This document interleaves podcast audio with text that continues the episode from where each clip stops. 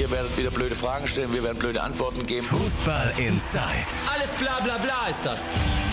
Tacheles. Außenpott. Der Fußball-Podcast mit den Experten von Funke Sport und den Lokalradios im Ruhrgebiet. Fußball Inside, der gemeinsame Podcast von Funke Sport und den Lokalradios im Ruhrgebiet, geht in eine neue Woche und für die Clubs im Ruhrgebiet geht es ja so langsam tatsächlich in die heiße Phase der Saison und das jeweils mit komplett anderen Vorzeichen. Da wollen wir natürlich drüber reden und wir, das sind heute Funke-Reporter Andreas Ernst. Moin, Hallo. Andi. Moin. Und auch natürlich Funkreporter Martin Herms. Hallo zusammen. Und ich bin Timo Düng. Ich halte so ein bisschen die Radiofahne hoch. Aber Andi, äh, bevor wir loslegen, muss ich, oder euch beide quasi stellvertretend, glaube ich, beglückwünschen. Ihr seid ausgezeichnet worden. Ja, hervorragend. Ja, beim Deutschen Sportjournalistenpreis, der alle zwei Jahre vergeben wird, haben wir den dritten Platz in der Rubrik Bester Sportteil einer deutschen Tageszeitung. Ja, Riesennummer, ne, Martin? Denke ich auch. Ähm, eine schöne Bestätigung für die Arbeit. Ne? Zeigt, dass es auch nicht alles umsonst ist, was wir hier machen. Und, äh, das stimmt. äh, sollten wir uns aber nicht drauf ausruhen. Nee, Ähm, ach, ne? wir ruhen uns, also Vielleicht. Wir, gehen, wir gehen natürlich mal abends raus und lassen uns gut gehen, aber Selbstverständlich. Einmal ein Ballern und dann ist gut. ja, das Ja, hat der Chef versprochen, dass wir einmal raus dürfen. Und, ähm, Sehr gut. Ja, wir wollen natürlich äh, darüber sprechen, ob die Ruhrgebietsclubs es auch ballern lassen. Fangen wir an mit Borussia Dortmund. Also ich würde sagen, wir, wir nähern uns so quasi von oben nach unten. Borussia Dortmund, Tabellenzweiter momentan, punktgleiche mit den Bayern, hat jetzt die große Generalprobe vor dem Spiel gegen die Bayern. Der VfL Wolfsburg kommt. Andi, wie schätzt du das ein? Das ist schon eine schwere Aufgabe für die Dortmunder. Ja, gut, aber die Wolfsburger, wie viele haben die sich in Bayern, in München gefangen? Sechs. Sechs. Also ich würde eher von einem Generalpröbchen sprechen. ja, ist ja so. Also die äh, Wolfsburger, ähm, für die geht's. Ja, klar können die noch sich für den europäischen Wettbewerb qualifizieren. träumen auf jeden Fall davon. Ich, die träumen. Aber sind wir mal ehrlich, die kommen äh, zweimal aus der Relegation in dieser Saison. Für die geht's im Prinzip um nichts mehr. Und ähm, ja, mein Gott, wenn sie in den ersten 15, 20 Minuten feststellen, sie können die Dortmunder ärgern, schön. Wenn sie in den ersten 15, 20 Minuten einen kriegen, ja, dann kriegen sie noch drei, oder? Denke ich auch. Also ich glaube, Wolfsburg sollte kein Stolperstein werden für Dortmund. Ist auch ganz wichtig, gerade vor diesem Bayern-Spiel, dass man sich nochmal Selbstvertrauen holt ähm, und dann wirklich dann pari dann hinfährt nach München. Und äh, dann in einem Spiel in München, ich denke, wenn die Dortmunder komplett sind, dann sind sie mindestens genauso stark wie Bayern. Den Okay. Eindruck hatte man während der gesamten Saison. Man hat einfach gemerkt, wenn bei Dortmund ein paar wichtige Schlüsselspieler ausfallen, wie Akanji, wie Reus, dann wird es problematisch. Ja, soweit ist die Mannschaft noch nicht, so breit ist der Kader noch nicht, aber mit voller Kapelle sehe ich da gute Chancen Hat für ja auch- Dortmund, auch in München. Das hat ja auch der äh, Peter Bosch, der Ex-Trainer, äh, gesagt, der sein äh, Aus bei Borussia Dortmund damals auch begründet hat mit der Verletzung von Marco Reus. Ne, so von wegen, wenn Marco Reus die ganze Zeit fit gewesen wäre, dann äh, wäre ich erfolgreicher gewesen und ich bin nur weg wegen der schlechten Ergebnisse. Ist ja so, jetzt war Marco Reus wieder ein paar Wochen raus, man sieht, wozu das geführt hat und jetzt, gerade war die PK, das haben wir schön verfolgt, also die Pressekonferenz, jetzt sind halt alle wieder dabei. Reus ist dabei und Alcázar ist dabei und Witzel hat äh, schön sich auskurieren können. Und Entschuldigung, also das ist Wolfsburg. Also Definitiv. Länderspielpause im Endeffekt dann für Dortmund genau zum richtigen Zeitpunkt. Reus konnte sich auch nochmal so, so ein bisschen, ja bei Yogi so ein bisschen fit spielen, ist dann halt reingekommen, hat dann Mhm. äh, direkt auch eine gute Vorlage gegeben. Und ansonsten Witzel zum Beispiel natürlich, dass der jetzt Klar. wieder fit ist, ist natürlich Gold wert. Ja und nein. Also ich würde sagen, ja, zum richtigen Zeitpunkt, damit die Leute wieder fit werden, aber nein, weil die ja in Berlin dieses Hammererlebnis hatten mit äh, Das stimmt natürlich. 3 zu 2 und Ja. weil die auch gesagt haben, jetzt haben wir endlich mal wieder so ein, Den Ding, Schwung. so ein Ding gewonnen, konnten aber den Schwung nicht mitnehmen. Aber jetzt wiederhole ich mich, glaube ich, zum dritten Mal. es ist nur Ich sag, ey, Wolfsburg. Ich würde sogar wie in Ruhrgebiet eher sagen, Alter, das ist nur Wolfsburg. Ja. Andererseits, ähm, ich glaube, Marco Reus tut jede Pause gut. Ähm, Man hat einfach, ist wirklich ganz, ganz wichtig, dass dieser Mann in München ähm, na, äh, spielen kann über 90 Minuten. Man hat ja gemerkt, auch bei den fünf Minuten, fünf Minuten haben ihm gereicht am Sonntag in Holland, um das ganze Spiel zu entscheiden. Richtig. Na, mit einem genialen Moment. Und der Mann kann das, ja, und das wird er auch in München schaffen, wenn er spielt. Also wir halten fest, das wird jetzt für Dortmund ein Warmspielen fürs richtig große Spiel. Ein großes Spiel steht Schalke jetzt nicht unbedingt bevor, aber ein ganz, ganz wichtiges. Also Oh, ich komm, sag mal so. Also komm, für die aktuelle Saison ist das ein großes Spiel. ja, natürlich werden aber jetzt- es ist, äh, also da es sage ich jetzt, es ist Hannover. Ja klar, deswegen wollte ich ja. Lass mich doch ausreden, mein Freund. Ähm, für Fußballästheten, also wenn ich die Jungs von Spielverlagerung.de, die werden da wahrscheinlich nicht zugucken am Samstag, äh, Sonntag, Entschuldigung, nicht. am Sonntag. Die werden wahrscheinlich nicht zugucken, weil ein Leckerbissen wird das nicht, da sind wir uns ja wohl alle einig. Aber für beide Mannschaften ist das unfassbar wichtig. Für Hannover ist das im Prinzip die allerletzte Chance. Wenn es überhaupt verlieren. noch eine gibt. Also statistisch, das habe ich ja äh, neulich nochmal nachgelesen, statistisch ist es äh, die Wahrscheinlichkeit, dass sie sich noch retten, bei 0%, weil mit der Punktzahl hat sich noch nie eine Mannschaft in der Bundesliga-Geschichte gerettet. Ähm, deswegen ist das so die aller, aller, aller, aller, aller, allerletzte Chance. Ich könnte jetzt noch die Dreiviertelstunde mit Allers voll labern, wie so, so eine allerletzte Chance ist das. Ja, und Schalke muss einfach jetzt den Turnaround schaffen. Muss. Was macht dir Hoffnung? Die, die Leistung gegen Leipzig war bemüht für mich, aber da hat man gesehen, es reichte dann auch nicht gegen Leipzig. Also wenn ich sagen kann, die allererste Hoffnung, die man hat, ist, jetzt wiederhole ich mich, altert ist Hannover, weil ja, also. Hannover, Hannover ist so schlecht. Ja. Hannover ist wirklich so schlecht. Ich habe die so ein bisschen verfolgt, als die in Bielefeld mit einer wirklich starken Startelf, die haben nicht mit den Ersatzspielern gespielt und die haben ein Testspiel gegen Arminia Bielefeld 0 zu 5 verloren. Ich habe danach noch äh, getwittert, für Schalke wäre es schlecht, wenn die jetzt den Trainer wechseln würden. Haben sie aber nicht. Das heißt, sie nee, spielen Martin immer kind noch. wartet noch eine Woche. Genau, sie spielen immer noch in der Doll-Mannschaftskonstellation, die eigentlich überhaupt nicht passt. Ähm, oder? Martin? Absolut. Ähm, also das spricht wirklich nur für Schalke, dass man jetzt in Hannover spielen kann. Und überhaupt, dass man noch mit Hannover und Nürnberg zwei Mannschaften hat, die einfach wirklich so schlecht sind, dass man gar nicht hinter denen landen kann. Ich mache mir ein bisschen Sorgen bei Schalke, was jetzt äh, ähm, die direkte Rettung angeht. Also ich glaube, dass Stuttgart äh, momentan so ein bisschen Morgenluft gestuppert hat. Es wird schwierig, ja, vor Stuttgart zu landen, das glaube ich auch. Dafür hat Schalke einfach zu viele Probleme. Ja, die Kaderzusammenstellung ist einfach das große Problem.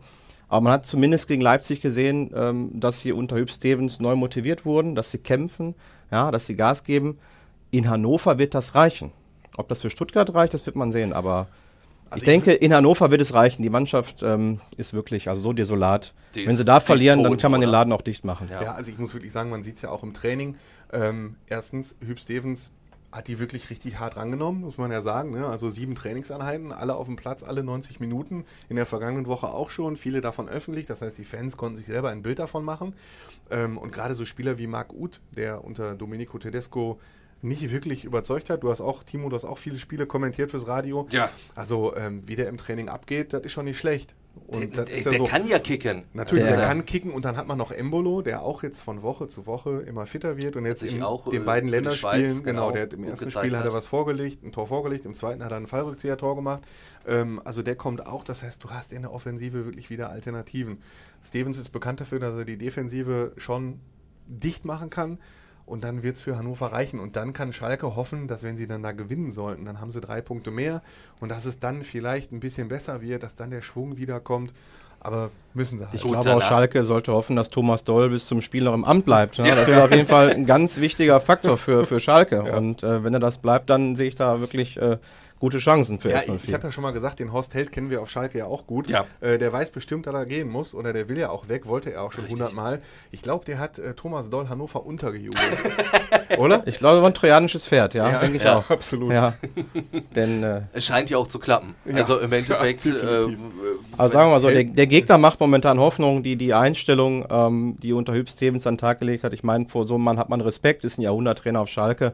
Ähm, die Jungs werden spuren, ob sie spielerisch auf die Reihe bekommen, wird man sehen, aber kämpfen werden sie und für Hannover muss es einfach reichen. Ja. Ihr habt jetzt auch schon die Rolle von Hüb Stevens angesprochen. Mike Büskens als Co-Trainer, ich habe das so wahrgenommen, der ist so, so der Art Kumpeltyp gewesen jetzt. So ist immer zu einem Spielern hin, haben mit denen geredet. Wie wichtig kann der denn noch sein? Also klar, Hüb Stevens, der, der den Leuten in den Arsch tritt. Und Mike eher so? Ja, ähm, bei Brühl ist es so, der spielt eine wichtigere Rolle als einfach nur den gute Laune-Onkel. Das sieht man beim Training.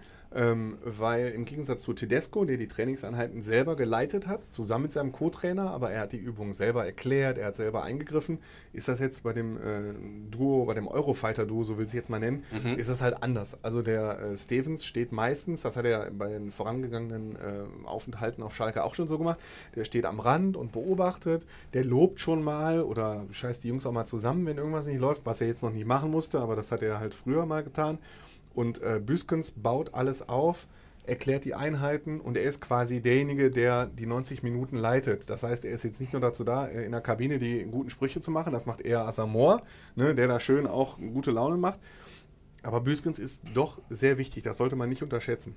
Ja, ich denke auch. Also man hat die beiden ja auch nicht umsonst so ausgewählt. Ne? Die verstehen sich, man kennt sich, es ist einfach ähm, ein Duo, das, glaube ich, funktionieren kann. Ja, Stevens ist so der Trainer der alten Schule, derjenige, der die Mannschaft heiß macht vor dem Spiel, der die motiviert, äh, von dem man hat man Respekt und Büskens hat eben auch Erfahrungen gesammelt als Trainer zuletzt. Ja, kann Training leiten und ähm, ich denke auch, dass es für die Situation jetzt die optimale Lösung war. Ich weiß jetzt natürlich nur nicht, der Bujo kommt natürlich, sehr, wir sagen alle im Ruhrgebiet Bujo, oder? Richtig. Muss man ja sagen. Ja, natürlich. Ja, muss man, also darf man ja. Wir sind ja ein Ruhrgebiets-Podcast, ne? Der Bujo kommt natürlich sehr viel über diese königsblaue Seele. Richtig. Und der sagt natürlich viel oder sehr oft in jedem zweiten Satz, wer diese Farben auf dem Trikot liebt. Du weißt es auch. Er sagt das sehr oft und man nimmt ihm das ab und jeder weiß, der ist von oben bis unten Schalke. Ich weiß nur nicht, ob diese Jetzt hätte ich fast Söldner drauf. Wie sage ich das jetzt? Oh, dieser Sauhaufen wurde, glaube ich, auch schon oft okay, gesagt. Wir zitieren Herrn Große Schlamann von Sky. ähm, Grüße, ähm, der auch mal gesagt hat, diese Mannschaft ist ein Sauhaufen und ob dieser Sauhaufen von Spielern, denen wie ich das jetzt einschätzen würde, es relativ egal ist, für welchen Verein sie gerade spielen, ob man denen mit äh, Königsblau und das sind meine Farben kommen kann, wenn man in der Kabine vor denen steht, Martin. Aber zumindest so muss man es versuchen. Und ich glaube, das ist auch der entscheidende Aspekt in so einer Situation. Da geht es, glaube ich, nicht mehr darum, äh, ob man jetzt im 4-2-3-1, im 3-4-3 oder in sonst irgendeiner Formation spielt. Jetzt geht es darum, dass man diese Spieler dazu bekommt, jedem Ball nachzugehen, wirklich alles zu versuchen. Und wenn es einer vorleben kann, dann Bujo. Und der die Handschuhe anhat, der geht ins Tor. Das ist ja von Hüb Stevens die Ansage gewesen. Also Ja. da haben wir schon gemerkt, die, die Ansprache ist eine ganz andere. Aber ihr habt jetzt auch gerade gesagt, das ist jetzt eine gute Konstellation. Es war aber auch im Endeffekt so clever, weil man so natürlich auch die Fans wieder reingeholt hat. Wenn man jetzt jemanden von auch vielleicht noch von RB Leipzig geholt hätte, wie äh, Jochen Schneider, dann wäre das wahrscheinlich nicht so gut angekommen. So konnte man zumindest ein bisschen besänftigen. Ja, um jetzt mal die Brücke zum Amateurfußball zu schlagen, äh, was wir auch äh, heute thematisieren, ähm, das ist ja beim Landesligisten genauso. Wenn irgendeine Mannschaft schlecht spielt, dann fliegt der Martin, du weißt es auch, fliegt der Trainer raus, fliegt der Trainer raus und dann guckt man natürlich erstmal, wer sind jetzt meine Vereinslegenden. So, und ob dann 50.000 Leute im Stadion sind oder 200 Leute auf der Betriebs äh, Bezirkssportanlage, da holt man auch eher die eigenen Vereinslegenden, um nochmal vielleicht ein paar Sponsoren zu gewinnen, die da mal einen Hunderter reinwerfen für einen Neuzugang, oder? Es schafft auf jeden Fall nochmal Euphorie und den Fans gefällt es auf jeden Fall. Ne? Also ähm, solchen Leuten ist man nicht böse, gerade so einem Bujo oder so einem Hüb. Genau. Ne? Und ähm, ich denke, dass es wie gesagt die richtige Entscheidung war, den beiden jetzt bis zum Saisonende die Chance zu geben und dann wird man vielleicht mal sehen. Vielleicht so ein Bujo wird sicherlich auch spekulieren, wenn es gut läuft, dass er bleiben darf. Ja. Traut er ihm das zu, dass er tatsächlich auch in nächste Saison noch eine Rolle auf Schalke spielen kann? Ja, also eine Rolle. Ich glaube jetzt nicht, dass sie ihn zum Cheftrainer machen. Er ist auch jetzt nicht Cheftrainer. Aber ich weiß auch nicht, womit er sich zufrieden gibt und was seine eigenen Zukunftspläne Das ist betrifft. die Frage. Er hat, Er war ja mit hat- Fürth genau, immerhin er hat schon mal Bundesliga, Erstliga. Bundesliga mit Fürth äh, gehabt. Er hat zweite Bundesliga mit Fortuna Düsseldorf gehabt. Er ist in Österreich bei Rapid Wien gewesen, Traditionsverein.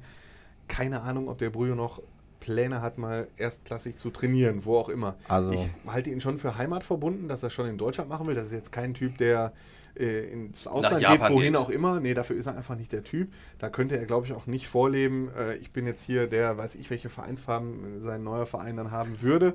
Ähm, ja gut, aber er ist im Moment halt, um sich weiterzubilden, Co-Trainer der deutschen U15, aber das ist, glaube ich, jetzt auch nicht seine so richtige Zukunftsperspektive. Ich denke mal, der Bujo wird das jetzt zu Ende machen, die werden sich retten. Ich bin da et etwas optimistischer als Kollege äh, Herms. Die werden das und dann werden sie den Bujo fragen, hör mal, wir haben folgende Rolle für dich. So. Ich weiß jetzt nicht, welche das sein ist und sein sollte. Keine Ahnung, ob er die dann annimmt oder nicht, das muss äh, er dann entscheiden, aber anbieten werden sie ihm hundertprozentig was.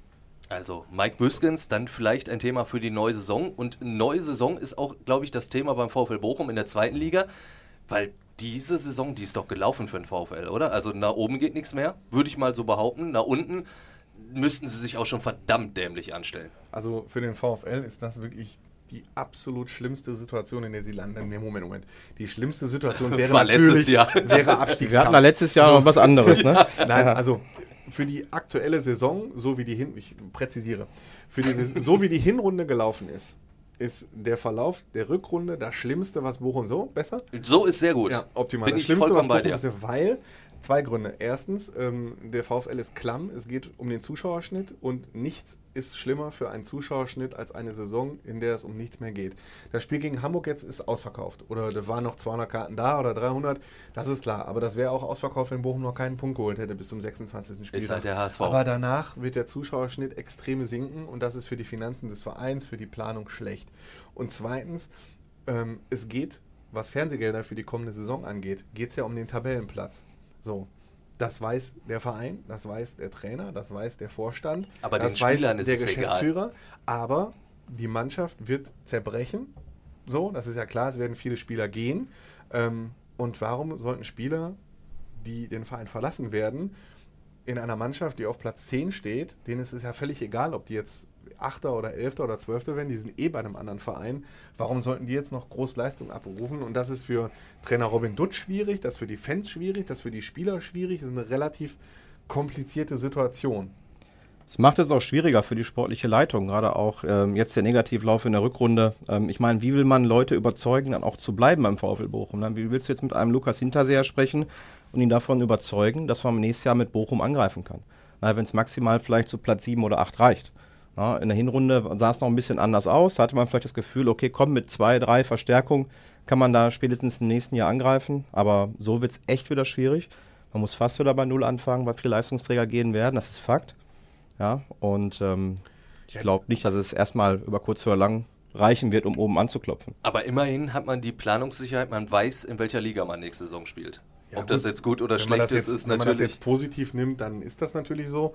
Aber klar hat sich der VfL doch Hoffnung gemacht, Dritter zu werden. Die ersten beiden Plätze sind, sind weg. Das stand vor der Saison stand schon fest. Selbst wenn Köln oder HSV in der Hinrunde die Hinrunde nicht als Erster oder Zweiter beendet hätten, dann hätten die noch so viel Kohle nachgelegt. Weil Köln hat Modest und Geist nachgelegt. So, wir, darüber müssen wir nicht diskutieren. Und Äh, Keins auch noch. Also so, das und ist Keins- Ging eigentlich von Anfang an nur um Platz 3 für alle Ja, anderen absolut. Teams. Ne? Ja, Gar keine Frage. Bochum hat eine Mannschaft, die sicherlich nicht schlechter besetzt ist als die von Union, Paderborn. Union Berlin oder Paderborn oder äh, St. Pauli.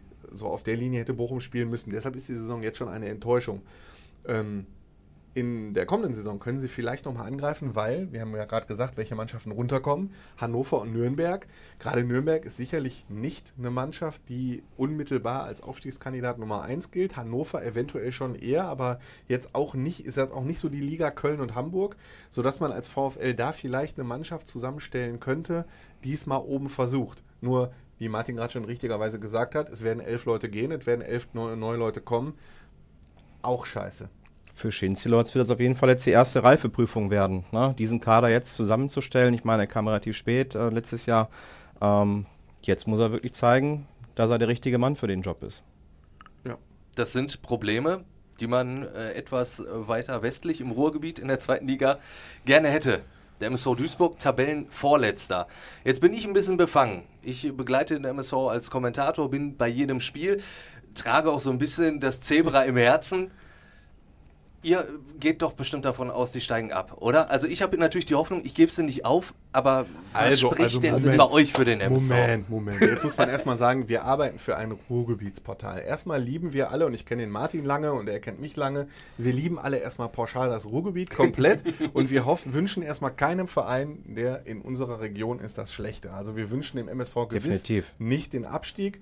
Ähm, ich, Aber glaubt ihr noch dran an den Sagen wir so, wir meckern zwar viel, aber natürlich wünschen wir uns den Verein, dass sie es schaffen. Ähm, sagen wir mal so, die letzten Spiele haben durchaus Hoffnung gemacht beim MSV Duisburg. Ja, der Einsatz war da, der Kampf war da. Ja, das letzte Heimspiel, das da gewonnen wurde in der letzten Minute, das war ähm, schon eine tolle Geschichte.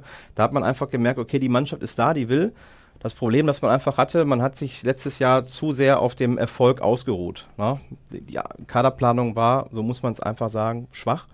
Ja, Wobei, da muss ich, muss ich kurz eingreifen. Vor der Saison haben viele gesagt, Ivo Grilic hat nicht verkehrt eingekauft. Er ist ohne Geld losgezogen, im Endeffekt, hat dafür John Verhoek, hat letzte Saison zweistellig getroffen. Naja, der hat sicherlich auch ein bisschen was gekostet. Ne? Also der Ja, spielt gut, bestimmt der- nicht. der- Ne? der- Der, der hatte, kriegt der hatte zehn Tore, glaube ich, geschossen. Der kriegt ein gutes Gehalt und hat eben halt komplett nicht gezündet. Richtig. So Das guter Paso hat in Sandhausen teilweise auch noch funktioniert. Den Ja, gab's da halt habe ich damals schon aufgeschrien, als der verpflichtet wurde. Also das ist einfach kein Bochum- Torjäger. Ich wollte gerade sagen, In die Bochum- Bochumer, Bochum- Das ist einfach kein, kein, äh, kein fähiger Zweitligastürmer. Tut mir leid. Also jetzt probiert das ja auch in der zweiten chinesischen Ja. Liga. Also dementsprechend. Cooler dann- Typ, also cooler hat, äh, Typ, aber vorm Tor wirklich ein, ein Chancentod und ähm, man hat es einfach gesehen, vorne passiert zu wenig. Ja, gerade in so engen Spielen wie jetzt, diese kommen werden, dann braucht man einfach einen Torjäger, der da äh, so ein Spiel entscheiden kann. Und davon hat der MSV momentan zu wenig einfach, beziehungsweise überhaupt keinen. Also das ähm, Restprogramm ist interessant von den Duisburgern, weil, äh, Timo, du weißt es, glaube ich, noch besser, wie es genau mit Heim- und Auswärtsspielen aussieht, aber sie haben, glaube ich, noch alle mit Konkurrenten. Das heißt, man kann die Überschrift machen, MSV kann es noch aus eigener Kraft schaffen und das ist ja schon mal ein Vorteil. Sie haben alles noch in der eigenen Hand, können sich auf die wichtigen Spiele Jetzt spielen sie in St. Pauli, das ist eher so ein Bonusspiel, weil am Millantor kannst du auch schon mal verlieren. Wobei Pauli gegen Sandhausen jetzt gerade eine Riesenreise gekriegt hat. Ja, also, ne, das trotzdem, trotzdem muss man sagen, da kann man verlieren, da kann man, das ist ein Bonusspiel, wenn du dann einen Punkt holst, dann kannst du sagen, wow, den haben wir jetzt nicht eingeplant, aber in den direkten Duellen, so, gegen Magdeburg zum Beispiel haben sie jetzt schon äh, gewonnen und in den direkten Duellen kannst du es halt für dich entscheiden. Und äh, Lieberknecht ist ja einer, der in Braunschweig bewiesen hat, dass er in den entscheidenden Situationen heiß machen kann. Klammer auf, außer in der vergangenen Saison, als Braunschweig abgestiegen ist, Klammer Er kann, zu. äh, da ja. reden wir mal ein bisschen leiser. Ähm, aber er kann es eigentlich. Äh, und in Duisburg ist er erst seit einem Jahr. In Braunschweig hatten sich seine Methoden vielleicht ein bisschen verbrannt. Das weiß man ja nicht. Dafür bin ich jetzt in Braunschweig nicht genug drin. Ähm, und auf diese entscheidenden Sachen sich zu konzentrieren, oder? Absolut. Also äh, er wird die Mannschaft motivieren müssen. Es kommen jetzt äh, die schwierigen Spiele auf St. Pauli. Da hat er ja selber jetzt gesagt, also das muss einfach über die Leidenschaft funktionieren, weil Pauli nun mal oben mitspielt. Die wollen sich jetzt natürlich auch rehabilitieren für die zwei Klatschen, die sie bekommen haben, zweimal vier Tore. Da, da ist natürlich die Frage, wie Martin Abgesehen- schon gesagt hat, wer sollte beim MSV die vier Tore machen? Aber Ja, das ist natürlich das Problem. Aber abgesehen jetzt von den ersten beiden Mannschaften, wobei man auch sagen muss, dass selbst der HSV und Köln phasenweise nicht souverän gespielt haben, ja, die auch überraschend Punkte gelassen haben, kann man ja in der zweiten Liga wirklich bei jedem Team bestehen. Im Ja, auch, auch auf St. Pauli, vor allem gar der, keine der, Frage. der FC kommt ja jetzt noch nach Duisburg, das Nachholspiel Aber unter Duisburg der hat das erste Spiel gewonnen. Das erste Spiel in von Köln. Lieberknecht, ja. das Im war, Zweifel verwandelt Wolze vier Elfmeter oder, oder nicht? Ja. Dafür müsste er aber dann sich John Verhoek wieder so faulen lassen in seiner besten Szene bislang in. Regensburg, als er gefault wurde vom Torhüter. Ja, aber gerade vorne ist, wie gesagt, das große Problem. Stürmer hat man einfach, die konnte man auch nicht in der Winterpause nachlegen. Und so wird es natürlich schwer. Also man wird nicht jedes Spiel über Standards gewinnen können. Das klappte ab und zu mal, aber das Sturmproblem könnte entscheidend werden für den MSV. Wenn ihr eine andere Meinung habt oder Anregungen oder wenn es sein muss, vielleicht auch Kritik habt, dann gebt uns doch einfach ein kleines Feedback in den Kommentaren. Und natürlich freuen wir uns, wenn ihr uns bei iTunes zum Beispiel ein kleines Sternchen verpasst. Fußball Inside, der Fußball-Podcast mit den Experten von Funke Sport und den Lokalradios im Ruhrgebiet.